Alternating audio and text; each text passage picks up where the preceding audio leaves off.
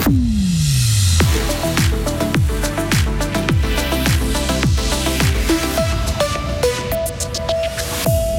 La peine de prison à vie est confirmée pour la femme qui a assassiné une fillette à Voidance en 2018. C'est le soulagement du côté de la famille de la victime.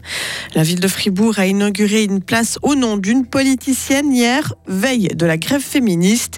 Et le nombre de déplacés atteint un nombre record dans le monde. Soleil et 25 degrés pour aujourd'hui. Le beau restera de mise pour la seconde moitié de la semaine. Nous sommes mercredi 14 juin 2023. Delphine Bulliard, bonjour. Bonjour. Réclusion à perpétuité pour l'assassinat de la fillette à Vuadens. Le tribunal cantonal a confirmé hier le jugement rendu en première instance. La jeune femme de 28 ans a clamé son innocence et plaidé l'acquittement en vain. Les juges sont persuadés que l'accusé a bel et bien assassiné la petite fille en novembre 2018. Ils ont souligné la brutalité et la perfidie de son acte ainsi que l'absence de scrupules. Du côté des parents de la fillette, c'est le soulagement. Marlène Jacquet est l'avocate du père de la victime. Justice a effectivement été rendue. On s'attend à un troisième procès, c'est certain.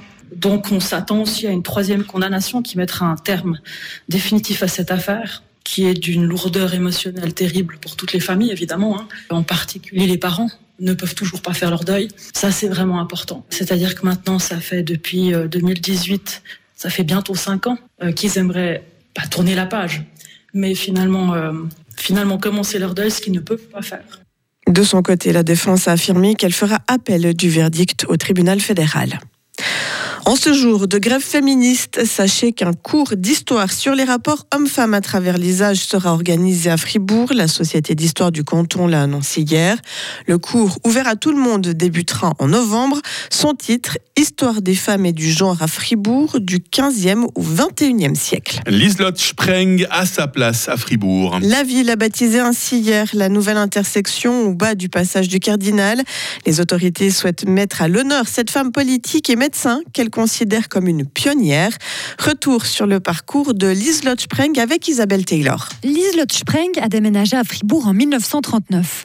Oui, déménagé car elle est née à Bienne. Mais chut, elle travaille avec son mari gynécologue et donne des cours de préparation à l'accouchement, une première dans notre canton. Et en politique, elle s'engage pour le suffrage féminin. En 1971, elle fait d'ailleurs partie des premières femmes élues au Conseil national à Berne à 59 ans. Voici un extrait d'une interview de la RTS. La radicale s'exprime sur le vote dans le canton de Fribourg. Et là, il y a peut-être un autre point de vue, c'est que la femme paysanne est plus proche de, du travail du mari et que le mhm. mari paysan se rend compte que sans la femme, il ne peut absolument rien faire. Et ça a été, c'est une idée qu'il n'avait pas, dont il est devenu conscient. Et je crois que c'était très important pour l'introduction du suffrage féminin.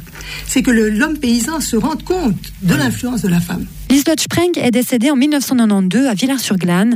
Ses descendants habitent toujours notre canton et ont d'ailleurs participé à l'inauguration hier.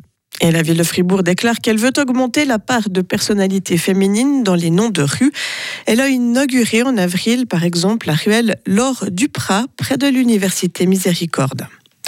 Le Conseil national se penche aujourd'hui sur le budget de l'armée pour 2023.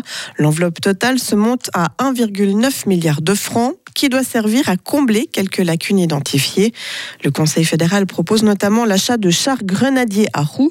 Il propose aussi d'élargir les capacités de la défense sol-air de longue portée. Le Conseil national devrait aussi se prononcer sur une hausse générale du plafond des dépenses dans le contexte de la guerre en Ukraine. C'est un triste nouveau record, Delphine. Environ 110 millions de personnes sont déplacées dans le monde. Les guerres en Ukraine et au Soudan en plus du changement climatique alimente cette situation selon le Haut Commissariat de l'ONU pour les réfugiés. À la fin de l'an dernier, les Nations Unies comptaient 20 millions de déplacés de plus qu'en 2021, soit la plus importante augmentation sur un an. En France, Nicolas Sarkozy a été perquisitionné hier. L'ex-président a aussi été entendu par les policiers dans le cadre d'investigations pour subordination de témoins. Il est visé dans un des volets de l'enquête sur des soupçons de financement libyen de sa campagne présidentielle de 2007. Et puis on termine avec du cyclisme et Mathias Skjelmosek qui a remporté hier la première étape de montagne du Tour de Suisse. Le Danois s'est imposé au terme de l'étape qui a mené les coureurs de Tavel dans le canton de Fribourg à Villars-sur-Olon après plus de 143 km de route. Il décroche du même coup le maillot jaune porté jusque-là par le turgovien Stefan Kung. Et l'étape d'aujourd'hui mènera les cyclistes de Montaix à l'Ouèche-les-Bains. Et pour revivre l'étape d'hier au départ de Tavel dans notre région, on vous le rappelle, euh, je vous conseille d'aller faire un tour sur les réseaux de la radio. Notre équipe web vous a mis euh, plein de vidéos et franchement, il y avait de l'ambiance. Merci Delphine, vous serez de retour à 8h30. Retrouvez toute l'info sur frappe et frappe.ch.